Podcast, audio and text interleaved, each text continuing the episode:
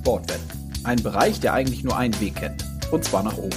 Jeden Tag werden im Kontext der Sportereignisse global gesehen mehrere Milliarden Euros von Personen und Fans, die gerne wetten, gesetzt.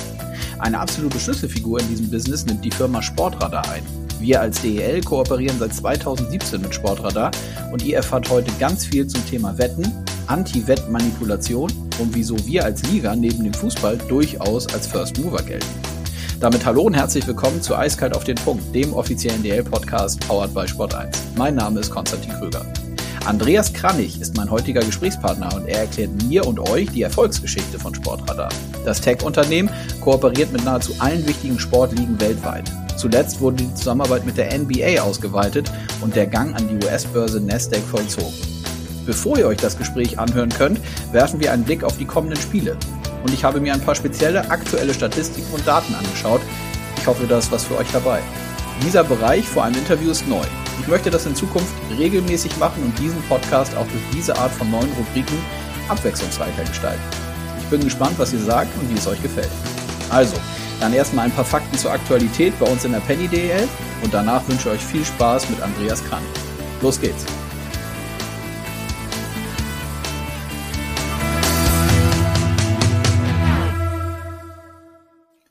Steigen wir ein mit ein paar Facts der Woche. Bei den Spielern steht Alexander Oblinger von den Kölner Haien bei 598 DEL-Spielen. Marcel Müller hat 196 Punkte. Schwennings Möchel fehlen noch zwei Spiele bis zur 500. Er steht bei 498 DEL-Spielen. Marcel Nöbels von den Eisbären Berlin hat aktuell 398 DEL-Spiele, 95 Tore, 193 Assists. Wolfsburgs Furchner steht bei 298 DEL-Toren in 1100 Spielen. Bei München ist Frankie Mauer mit 198 DEL-Assists in 700 Spielen und 150 Toren aktuell aktiv. Bremerhavens Jan Urbas steht vor 200 Punkten, nämlich bei 199. Und Alex Barter von der DEG hat 191 Punkte für die DEG erreicht. Bevor wir auf weitere Statistiken schauen, ein großes Lob an Red Bull München. Die Truppe von Don Jackson steht im Halbfinale der Champions League, setzte sich in Overtime mit 2 zu 1 im Rückspiel gegen das finnische Team Lukko Rauma durch. Anfang Januar wartet nun mit Tappara Tampere der nächste schwere Brocken für den EHC. Wir drücken die Daumen. In der Liga wollen die Münchner natürlich auch wieder siegen. Red Bull spielt am Freitag gegen eine aktuell starke DEG, die das Nachholspiel gegen Straubing unter der Woche noch drehen konnte und gewann. Am Sonntag ist München dann zum Derby in Nürnberg zu Gast. Spannend ebenfalls zu sehen, ob die Adler Mannheim wieder zurück in die Erfolgsspur finden. Zunächst geht es nach Köln. Die Haie sind in Topform und trotzen sogar Corona-Sorgen. Die Moral der Truppe von Uwe Krupp scheint intakt. Vielleicht ein gutes Omen. Mannheim gewann sechs der letzten acht Spiele in Köln. Was ist sonst noch wissenswert? Die Augsburger Panther kommen nach 14 Tagen Pause wieder aufs Eis. Und zur DEG noch eine interessante Sache. Das Team hat eine eisenharte Verteidigung. Platz eins bei geblockten Schüssen, sowohl bei Heim- wie auch in Auswärtsspielen. Marco Nowak hat dabei den Spitzenwert. Er blockte insgesamt 48 Schüsse. Auch deshalb wurden wahrscheinlich fünf der letzten sechs Spiele gewonnen, darunter vier in der Fremde. Soweit zu den Statistiken der Woche. Und jetzt wünsche ich euch viel Spaß mit dem Gespräch und Andreas Kranich. So, ich habe auf meinen roten Knopf gedrückt. Das heißt, es ist Zeit für einen neuen Podcast in dieser Woche, auf den ich mich sehr freue. Und ich sage Hallo an meinen heutigen Gesprächspartner Andreas Kranich. Schönen guten Tag. Ich grüße Sie. Wo erwische ich Sie? Ich bin im Büro in München. Sehr gut. Also nicht äh, global unterwegs. Wir haben eben schon kurz äh, ein ganz kurzes Vorgespräch gemacht. Vielleicht können Sie einmal ganz kurz äh, den Hörerinnen und Hörern zum Eingang sagen, was Sie bei Sportradar, welche Funktionen Sie haben. Und wir haben eben auch schon über Ihre Teams gesprochen. Die sind ja global verteilt. Ja, das ist richtig. Ähm, ja, mein Name, ist, äh, mein Name ist Andreas Kranich. Ich bin bei der Sportradar äh, AG für den Bereich Integrity Services äh, zuständig. Hinter den Integrity Services ver, äh, äh, verstecken sich all, all die Dienstleistungen, die wir im Rahmen Integrität im Sport zur Verfügung stellen. Das ist äh, insbesondere äh, alles, was mit der sportwettbezogenen Manipulation, der Aufdeckung und der und insbesondere der Vermeidung zu tun hat, äh, aber auch der Anti-Doping-Bereich. Mhm. Meine äh, um zu verstehen, was wir machen, ist, muss man vielleicht gleich ein ganz klein bisschen ausholen. Was ist sportwettbezogene Manipulation? Sportwettbezogene Manipulation ist nichts anderes als Insider Trading an der Börse. Also jemand weiß vorab, dass ein bestimmtes Ereignis eintritt und wettet darauf. Ich nehme mal, ich nehme mal das konkrete Beispiel. Jetzt äh, die Post ist äh, an der Börse und jetzt sagen wir mal, die würden jetzt mal rein, rein spekulativ natürlich, die würden äh, bei ihrem quartalsweisen Berichten, würden die eine Pressekonferenz haben und ihre Zahlen äh, kundtun und dann äh, gibt es eine Gewinnwarnung und dann sehen wir natürlich sofort den äh, negativen Einfluss auf den äh, Börsenkurs. Wenn das jetzt aber schon einen Tag vorher passiert, dann weiß man, ah, da hat jemand diese Information ähm, schon genutzt, um Geld damit zu machen ja, um dagegen zu wetten. Und das nennt man dann Insider Trading. Und mhm. nichts anderes ist auch sportwettbezogene Manipulation. Jemand weiß vorab, wie ein Spiel oder ein Wettbewerb ausgeht oder ein Teil davon. Ja, und das machen wir jetzt seit 2005. Das Ganze hat angefangen ähm, in Deutschland mit dem sogenannten Holzerfall, dem Manipulationsfall äh, Ende 2004, 2005, äh, wo unter anderem der Schiedsrichter Holzer äh, in Deutschland Spiele manipuliert hat, Fußballspiele. Und äh, damals hat äh, Sportradar die, ähm, das erste System entwickelt, um solche sportwettbezogene Manipulationen zu identifizieren. Das Ganze ist gewachsen seitdem, 16 Jahre, wir sind Pionier in diesem Bereich. Und ähm, heute habe ich äh, über 100 Festangestellte, äh, Wettexperten, äh, Ermittler, ähm, äh, aber auch, auch, auch Personen, die sich im Bereich Education auskennen, die halt Präventionsworkshops machen. Und das sind über 100 Festangestellte in sieben verschiedenen Büros. Ja, der Großteil meines Teams sitzt in London. Aber daneben, weil Sportwetten und aber auch die sportwettbezogene Manipulation ein globales Thema ist, sitzen wir auch in Asien, in Manila. Wir sitzen in äh, Sydney und Melbourne in Australien.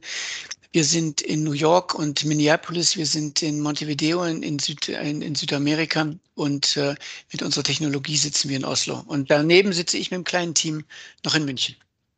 Ja, sehr gut und schon ganz, ganz viele spannende Themen und, und, und Anknüpfungspunkte haben Sie schon erwähnt, wie ich finde. Also grundsätzlich jeder, der sich mit äh, Sportradar oder Ihrem Unternehmen so ein bisschen auseinandersetzt und es gibt eben auch eine Kooperation seit 2017 mit uns, mit der DEL, darüber wollen wir natürlich auch äh, reden, merkt aber, glaube ich, und anhand das, was Sie auch erzählt haben, dass das eine, eine sehr erfolgreiche Story ist, die Sie da mit Ihrem Unternehmen und den Kolleginnen und Kollegen hinlegen. Können Sie noch einmal sagen, was so der, gibt es in so einen, in den, wenn man sich die letzten zehn Jahre anguckt, gibt es so gewisse neuralgische Meilensteine, wo Sie auch intern wussten, so wir setzen hier auf die richtigen Themen, wir haben die richtige Technologie vielleicht auch parat für das, was wir anbieten? Ähm, ich würde das nicht an bestimmten Meilensteinen, wie man das so schön sagt, festmachen, sondern das ist, war ein kontinuierlicher Prozess. Mhm. Ja, seitdem wir in den in 2000 Anfang der 2000er Jahre ähm, die die Firma aufgesetzt haben, damals noch aus Norwegen heraus, ähm, haben wir uns immer in der Schnittstelle zwischen Sport, Medien und Sportwettindustrie bewegt. Ja, Sportradar ist ein Technologieunternehmen, äh, sehr stark im Bereich Sport und Wettdaten.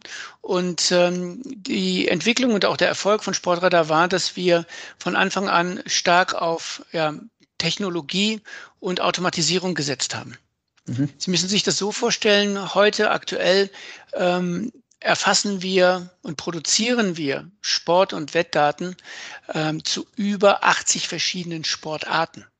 Ja, wir reden jetzt also Sportarten. Das heißt, das ist Eishockey, das ist Tennis, das ist e, das sind verschiedene E-Sports-Angebote äh, äh, ähm, bis bis hin zu äh, Pesapallo oder Kabaddi. Jetzt habe ich mal zwei Sportarten genannt. Äh, eine der letztere Kabaddi sehr sehr beliebt oder zweitbeliebteste Sportart in Indien mhm. und auch Pesapallo äh, sehr beliebt in den nordischen Ländern, die uns jetzt hier, sag mal, im deutschen Bereich nicht so äh, eingängig sind. Ähm, und, und da durch die, ich sag mal, die durch die richtige Weichenstellung hier Dienstleister für diese drei Sektoren, wie gesagt, Medien, äh, Sport, äh, Sportunternehmen, also äh, Sportorganisationen, das heißt Ligen und, und äh, Verbände, aber gleichzeitig auch die Sportwettindustrie und die, das Ganze miteinander zu verbinden, haben wir hier sukzessive über die Jahre, wie Sie es gesagt haben, eine Erfolgsgeschichte geschrieben. Wichtig in diesem Kontext ist auch nochmal dabei hervorzuheben, ähm, in diesen Kernbereichen, die ich gerade dargestellt habe, sind wir äh, in vielen Bereichen Weltmarktführer, sind wir sehr profitabel, stark wachsend. Ähm, es schließt leider einen Bereich oder leider oder nicht leider einen Bereich aus und das sind meine Integrity Services. Von Anfang an, von seit äh, Aufsätzen 2005 haben wir mit den Integrity Services das Ziel verbunden, äh, unseren Beitrag zur Integrität im Sport zu geben. Das heißt, äh, meine Integrity Services, äh, die Dienstleistungen, die wir hier erbringen für Sportverbände, Sportligen, aber auch für staatliche Behörden, insbesondere Strafverfolgungsbehörden, ähm, haben einen nicht kommerziellen Hintergrund. Mhm. Und lassen Sie uns noch einmal eintauchen, wenn Sie sagen, Sie ermitteln die Daten für die Partner von Ihnen? Also Sie hatten dieses, dieses, dieses Dreigestirn, sage ich mal, aus zum Beispiel Sportwettenanbieter, Medien, hatten Sie ja eben, hatten Sie geschildert. Ähm, wie, wie machen Sie das konkret mit Ihrem Unternehmen, dass die Hörerinnen und Hörer das vielleicht nochmal ein bisschen anfassbarer bekommen? Also wie, wie genau kriegen Sie die Daten, die Sie dann ja eben weitergeben, richtig? Ja, ähm, das müssen wir unterscheiden. Es gibt ähm, sozusagen zwei Standbeine. Das eine sind die Sportdaten. Mhm. Sportdaten sind meistens öffentlich verfügbar. Ja, die müssen Sie nur erfassen. Und das mhm. können Sie händisch machen, mit sehr viel Aufwand, oder das können Sie über sogenannte Crawler-Software-Programme äh, automatisiert machen. Das ist jetzt viel komplexer, als es sich anhört. Ähm, es ist eine Mischung bei uns aus einer, einer ich sag mal, einer standardisierten äh, Datenerfassung übers Internet und dann auch Live-Produktion von Daten, die wir selber machen. Das heißt, mhm. vor dem Bildschirm, teilweise aber auch in den, in den Stadien, in den Hallen, wo wir dann mit Mitarbeitern die entsprechenden Daten erfassen. Das sind die mhm. Sportdaten. Mhm. Darüber hinaus, die, die zweite Säule sind die Wettdaten. Wettdaten, das bedeutet eigentlich ganz am Anfang ähm, die sogenannten Pre-Match-Quoten. Das sind halt die, die, die äh, Quoten, die Buchmacher anbieten, ähm, bevor ein Spiel angepfiffen wird. Mhm. Ja, ähm, das läuft sehr viel auch über Mathematik und Statistik. Äh, ich selber, ich habe früher selber mal zehn Jahre für den äh, Deutschen Fußballbund in die Deutsche Fußballliga gearbeitet. Ich habe immer gedacht, Mensch, ähm, so die Gewinnwahrscheinlichkeit von einem Team, wenn Team A gegen Team B spielt, äh, das kann man nicht mathematisch errechnen. Und das, das sind so viele tagesaktuelle Informationen, was zum Teil auch stimmt. Aber mittlerweile ist es so, dass Sie doch hier viel, sehr viel mit, mit, mit, mit einer guten, ähm, ich sag mal neudeutsch, Artificial Intelligence sehr viel auch automatisieren können. Das heißt, wir erstellen diese Pre-Match-Quoten, aber auch während des Spiels die Live-Quoten. Ja. Mhm. Früher, wir haben, ich habe vorhin das ange, angesprochen, ähm, wo wir äh, die Integrity Services in, ins Leben gerufen haben, 2005, beginning, äh, äh, am Anfang von 2005, wo wir diesen großen Manipulationsfall im deutschen Fußball hatten. Da war es, gab es kaum Live-Wetten ich sag mal, fünf bis zehn Prozent des gesamten Marktes war, wenn überhaupt, im, spiel, äh, spielte sich im Live-Bereich statt. Heute ist es eher umgekehrt, dass äh, über 75 Prozent aller Wetten, die heutzutage weltweit, ganz egal auf welche Sportart gesetzt werden, ist natürlich immer mit leichten Unterschieden, sind Live-Wetten. Das heißt, während des Spiels, wo Fans dann untereinander, gegeneinander, äh, miteinander äh, auf, auf, auf, die, auf ihre jeweiligen Lieblingsteams oder auf, auf Spielausgänge wetten. Mhm. Und diese Daten äh, erstellen wir auch. Äh, äh, wiederum sehr viel mit Mathematik und Statistik und, und, und Algorithmen und Modellen zu tun. Sehr komplex, aber diese, in dieser, ich sag mal, in dieser, dieser Marktnische zwischen diesen drei Betätigungsfelder Medien, äh, Sportorganisationen und Sportwettanbietern haben wir uns äh, hier als Weltmarktführer etabliert. Mhm. Wenn wir bei den Wettanbietern mal bleiben, ist es, würden, ist es denn letztlich so, dass wenn man jetzt als Laie sich das jetzt anhört, wie Sie es geschildert haben, ist das so, dass die Unternehmen letztlich auf Sie angewiesen sind, richtig? Also die bekommen ja von Ihnen die Daten, um dann wieder, so wie Sie es gesagt haben, um, dass die Buchmacher etc. überhaupt die Quoten machen können. Habe ich richtig verstanden? Das ist richtig. Also wir sind, wir nennen uns selber ein 360-Grad-Anbieter. ich sage das jetzt mal so, wenn Sie eine Wettlizenz in Deutschland hätten, mhm könnten Sie zu Sportradar kommen und wir würden einen Großteil Ihres Geschäfts für Sie als Dienstleistung übernehmen können. Natürlich mhm. nichts, was in dem Bereich direkter Kundenmanagement angeht. Das geht schon aus datenschutzrechtlichen Gründen nicht. Aber ein Großteil dessen, was Sie an Tagesgeschäft haben, insbesondere im Bereich des Quoten- und Risikomanagements, würden wir für Sie übernehmen können. Mhm. Zu unserer Kooperation kommen wir gleich. Ein Thema, was ich vorher gerne noch besprechen wollte mit ihm, das war jetzt auch jüngst, also nicht noch nicht allzu lange her nachzulesen, äh, was die Weiterführung der Wachstumsstory angeht, sage ich mal, gab es den Einstieg an der Börse in Amerika, an der Nasdaq. Ähm, Sie können, können Sie kurz sagen, wieso Ihr Unternehmen das gemacht hat? Und in Amerika gibt es ja auch Kooperationen mit der NHL, richtig? Das ist richtig. Seit 2016 ähm, sind wir ähm, Partner der NHL im Integritätsbereich und äh, aber auch im Bereich der äh, in, in, verschiedenen kommerziellen Bereichen. Vor kurzem haben wir äh, unsere Partnerschaft mit der NHL für weitere zehn Jahre verlängert. Ja, mhm. es zeigt, dass die, die Partnerschaft für beide Seiten der letzten fünf Jahre ähm, glaube ich, sehr, sehr erfolgsbringend war. Und ähm, ja, warum die Nasdaq, warum die Börse in den USA? Ich habe eingangs gesagt, wir sind ein Technologieunternehmen und die Nasdaq ist halt die Technologiebörse.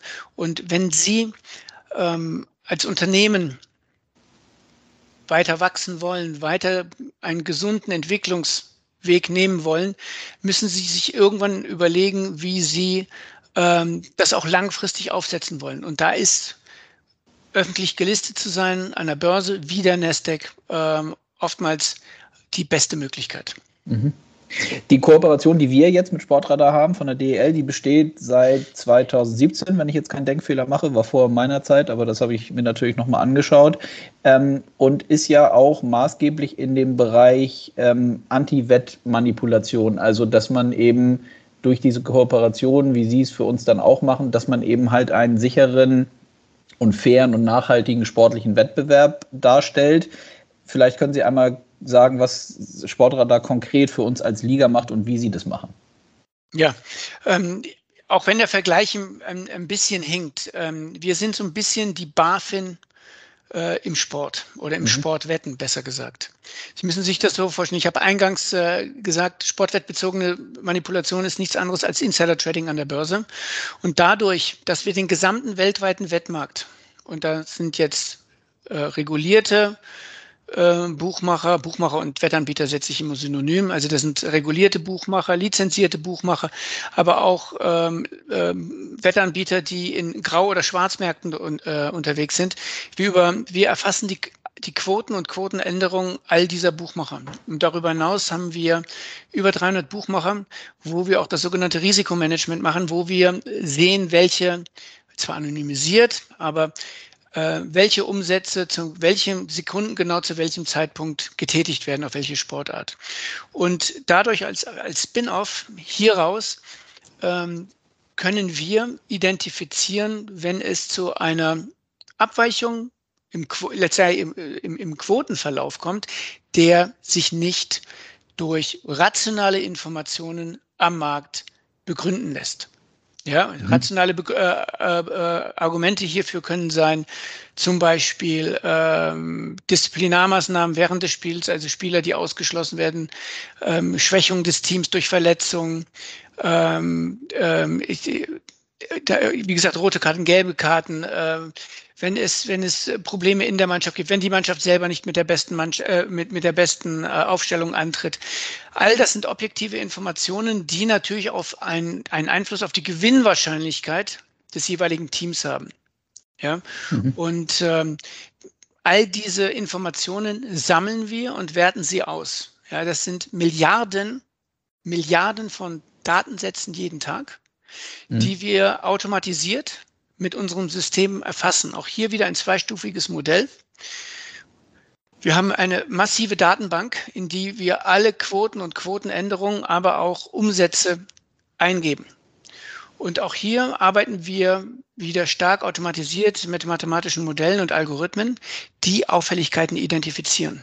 Das System ist sehr sensitiv eingestellt, das heißt, es setzt sehr schnell äh, einen Alarm und dieser Alarm wird dann in der zweiten Stufe von meinen ähm, Wettexperten analysiert. Und die sitzen verteilt über die Welt, äh, nicht nur weil, damit wir 24 Stunden am Tag, sieben Tage die Woche, 365 Tage im Jahr ähm, für uns da sind, für, für, unsere Kunden da sind, Entschuldigung, mhm. sondern auch, weil das Wetten so unterschiedlich ist.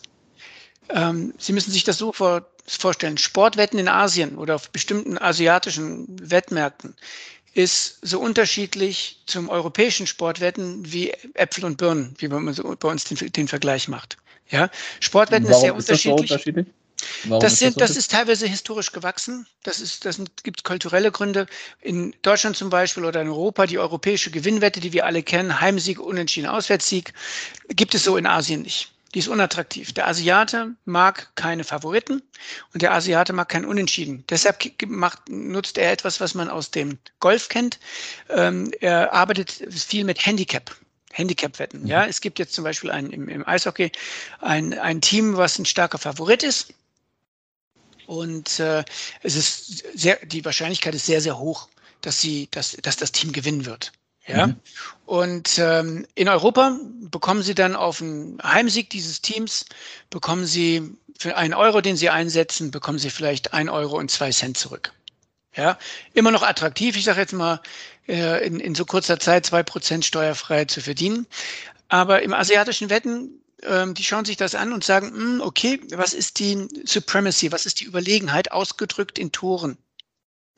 Ja, und äh, dann sagen die, okay, jetzt hier das eine Team ist zum Beispiel im, im statistischen Durchschnitt mindestens äh, gewinnen die mit drei Toren Unterschied.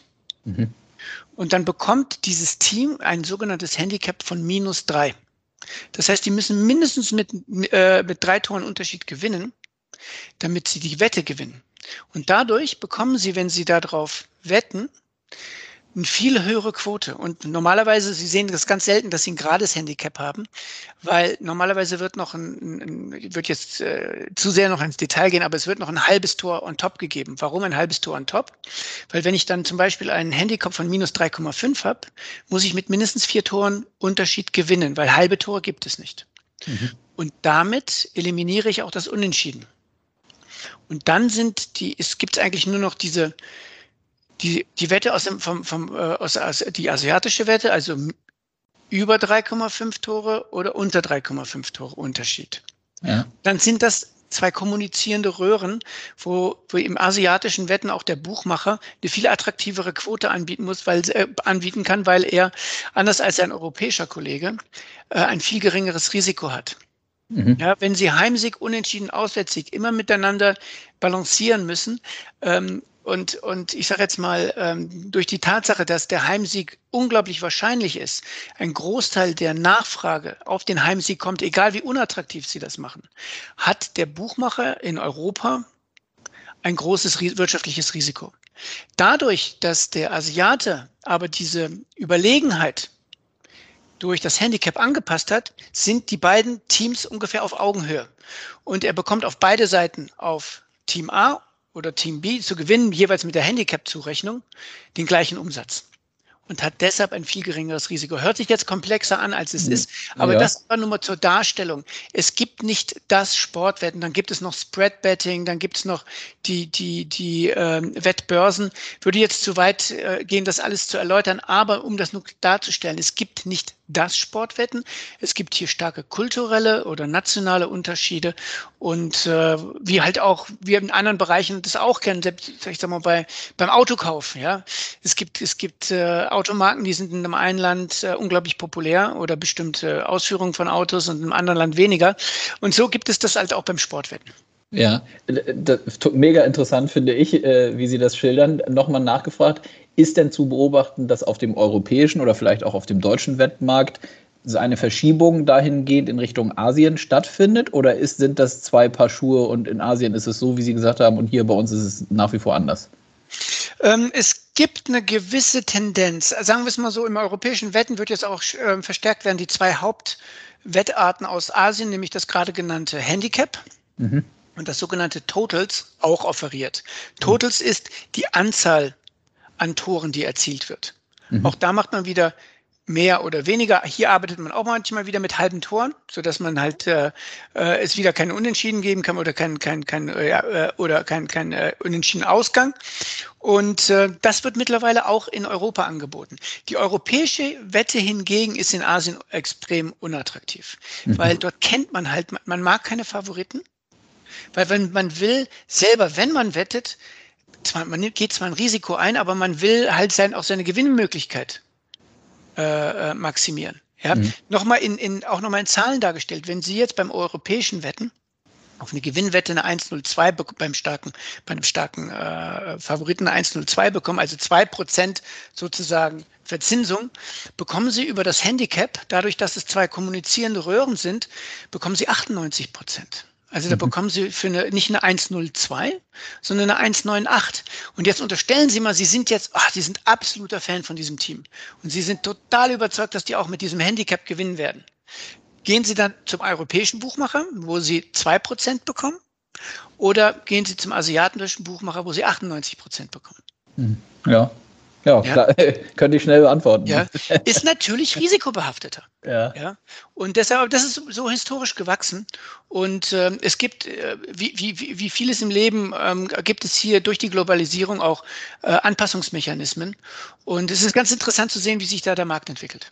Ja wenn wir zurückkommen auf die Kooperation, die ich angesprochen hatte, wie gesagt, seit 2017, wir haben jetzt der, nach der letzten Saison, die ja schon in Zeiten von Corona anders war, wir wollen über Corona natürlich auch nochmal kurz sprechen, haben wir kommuniziert, dass es eben durch äh, dieses, dieses Tracking und das, das, das Überwachen, wie Sie es geschildert haben, dass wir keine äh, großartigen Auffälligkeiten hatten in Richtung Manipulation.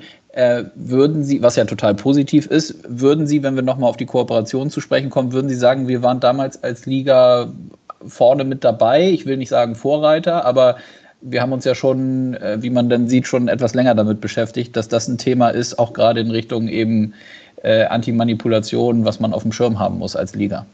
Absolut. Ähm, es gibt, Fußball war hier natürlich, wenn Sie das sagen, der, der sogenannte Trendsetter, aber mhm. auch aus dem Grund, weil Fußball natürlich viel stärker betroffen war und ist von sportwettbezogener Manipulation. Dasselbe gilt für Tennis. Ja, mhm. ähm, man muss natürlich auch immer die Attraktivität sehen. Und da ist ähm, Eishockey nicht Sportart Nummer eins im Sportwetten. Ja, mhm. es ist ein Bruchteil dessen, was im, im, im Fußball oder im Basketball oder im Tennis umgesetzt wird, wird im Eishockey umgesetzt.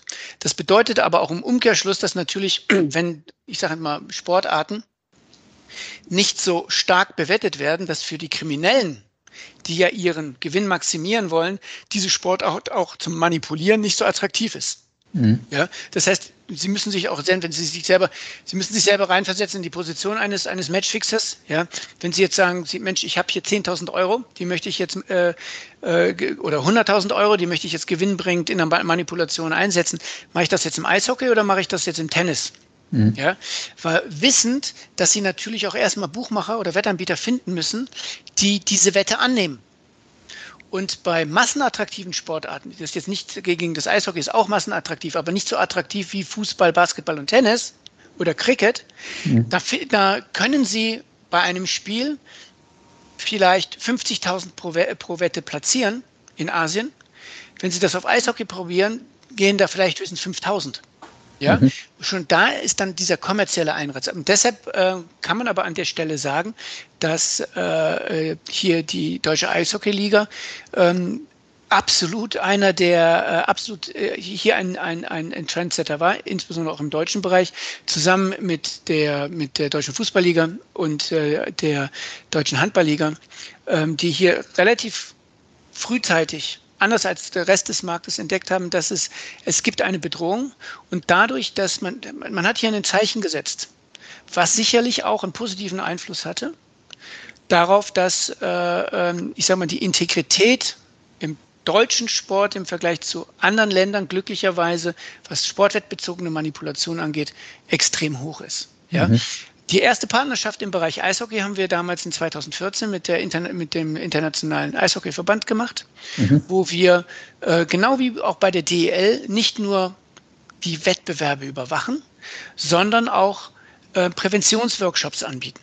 Für mhm. Spieler, für äh, die, die, die Offiziellen, für die Administratoren und auch, auch für, die, für, die, für die Coaches. Ja, und auch hier war die, war die Deutsche Eishockeyliga wieder vorne mit dabei, weil ähm, die Überwachung ist das eine, aber ich sag mal, Detektion von Kriminalität ist wichtig, aber immer besser ist die Prävention. Mhm. Und auch hier hat die DEL war, war eine der ersten, die das hier äh, aktiv äh, angegangen ist. Mhm. Und jüngst kam jetzt auch der DEB, richtig? Die Kolleginnen und Kollegen vom DEB sind jetzt auch dazu gekommen, mit denen haben Sie auch eine Kooperation jetzt? Das ist richtig und auch mit der, mit der zweiten Liga in Deutschland. Ja, genau. Gleichzeitig genau. auch in Österreich, in Kanada, äh, sogar, so, sogar die Russen haben jetzt mit uns eine Vereinbarung geschlossen, ja, die KHL, äh, neben der äh, äh, NHL auch ein ganz wichtiger, ich sag mal, internationaler oder eine, eine ganz wichtige inter, äh, nationale äh, Eishockey-Liga. Ja.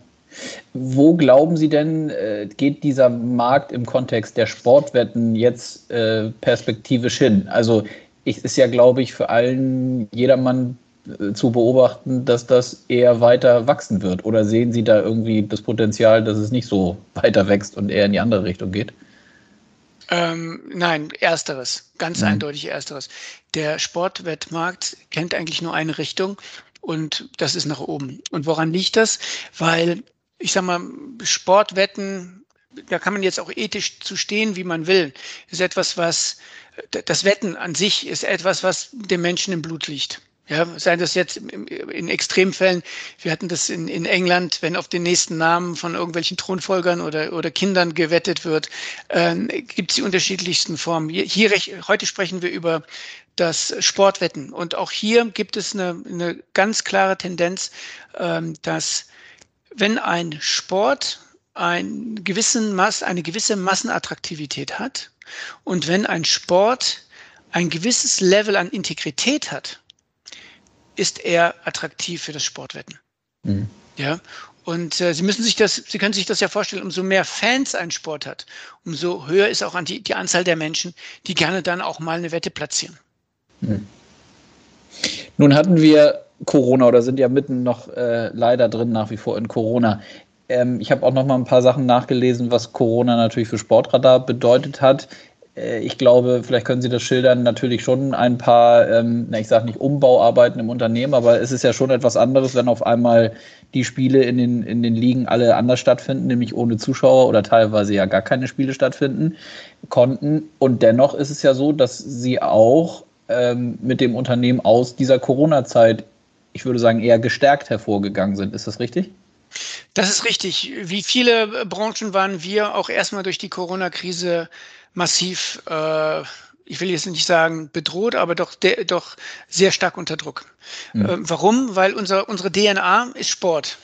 Wenn Sport nicht stattfindet, findet auch unser Geschäft nicht statt. Ja, also es ist jetzt mal ganz stark vereinfacht. Ähm, wenn, wenn, wenn Sport nicht stattfindet, können wir nicht mit Sportverbänden und Ligen ähm, Datenkooperationen oder, oder Daten, Datendienstleistungen vereinbaren. Die Medien haben nichts äh, über Sport zu berichten, wo wir wieder den, den Content liefern. Und natürlich auch die Wettanbieter. Wenn der Sport äh, nicht stattfindet, kann auch nicht gewettet werden. Das heißt, es war für uns schon eine extrem schwierige Zeit, äh, mit, wo wir äh, entsprechend darauf reagiert haben, dass wir äh, teilweise selber Content zum Wetten erstellt haben, sogenannte virtuelle Spiele.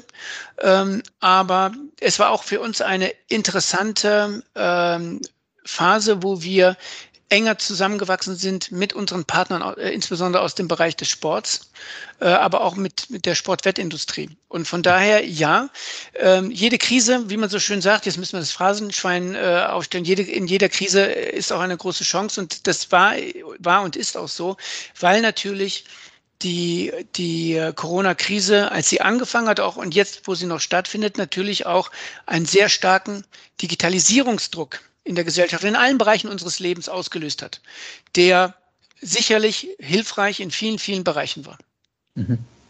Ja, Thema Digitalisierung und das Thema Daten, das, äh, wo Sie das jetzt angesprochen haben, oder über Daten sprechen wir ja letztlich schon die ganze Zeit jetzt in diesem Gespräch, habe ich natürlich auch noch auf der Liste. Und wenn ich Sie im Podcast habe, muss ich das natürlich fragen. Gerade für uns als Liga DL, aber wie auch andere Sportligen, müssen ja gerade an diesem Thema, glaube ich, Digitalisierung und wie geht man mit den Daten um, bestmöglich arbeiten, um eben auch die Fans stärker zu binden, etc. Gibt es aus Ihrer Sicht etwas Wichtigeres für eine Profisportliga, als zu sagen, wie gehe ich am besten mit meinen Daten um? Gibt es etwas strategisch Wichtigeres? Können Sie das sagen? Oder ja, ist das aus Ihrer? Auf jeden Fall. Wie gehe ich mit meinen Fans um? Mhm. Ich bin selber, ich bin selber sportbegeistert, äh, äh, komme ursprünglich aus dem Fußball, habe aber auch verschiedene andere Sportarten, inklusive Eishockey, für die ich mich sehr begeister. Ähm, es ist natürlich erstmal der Umgang mit den, mit den Fans, aber da ist natürlich ein ganz wichtiger Bereich äh, heute das digitale Umfeld. Ja, was ich gerade gesagt habe, die, die Möglichkeiten, sich über sein sein Team, über die über den den die, die Athleten, die man die man die man äh, äh, für die man sich begeistert, wie man denen folgen kann. Natürlich sich auseinanderzusetzen mit Statistik und äh, unterliegenden Daten. Und da ist es jetzt mittlerweile mehr und da, ich denke, da können wir auch viel aus dem aus dem amerikanischen Sport lernen. Äh, nicht blind übernehmen, weil es auch hier wieder äh, kulturelle Unterschiede gibt, aber wie ähm, mit, wie Spiele und Informationen zu Spielen und zu einzelnen Athleten aufbereitet werden. Und hier gibt es sehr viele schöne Möglichkeiten. Es ist jetzt also nicht nur, ich sag mal, die, die, die äh, althergebrachte Statistik, wer hat wann, wo, gegen wen gespielt, wie viele Tore, wie viele Assists und all das.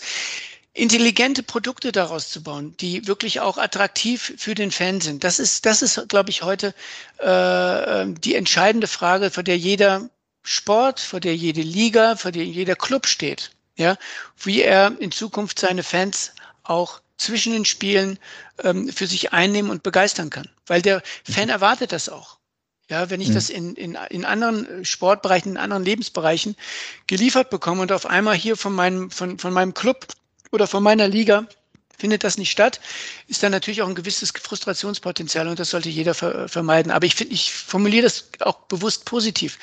Es lassen sich so viele interessante Informationen, Hintergrundinformationen zu, zu Spielen, zu Athleten darstellen, ähm, die wir heute noch gar nicht kennen und die aber im, im, im, in, ich sag mal, durch den, im, im Form des digitalen Konsums in der Zukunft eine ganz große Rolle spielen werden.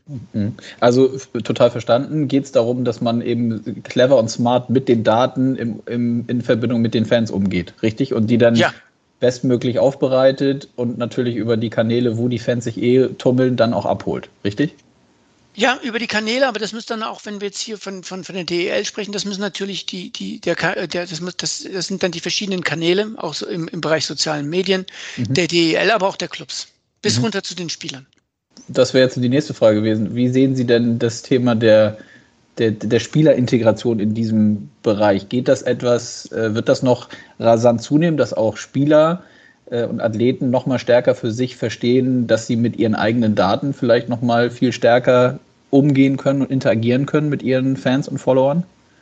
Ähm, ich glaube, dafür gibt es keine einfache Antwort, weil Sie müssen mhm. natürlich wieder unter, unterscheiden, habe ich eine Einzelsportart wie Tennis oder, oder Tischtennis ja, mhm. äh, oder, oder, oder Fahrradfahren äh, äh, äh oder verschiedenste Formen der, der, der Einzelsportarten oder bin ich jetzt hier in einer Mannschaftssportart wie Eishockey?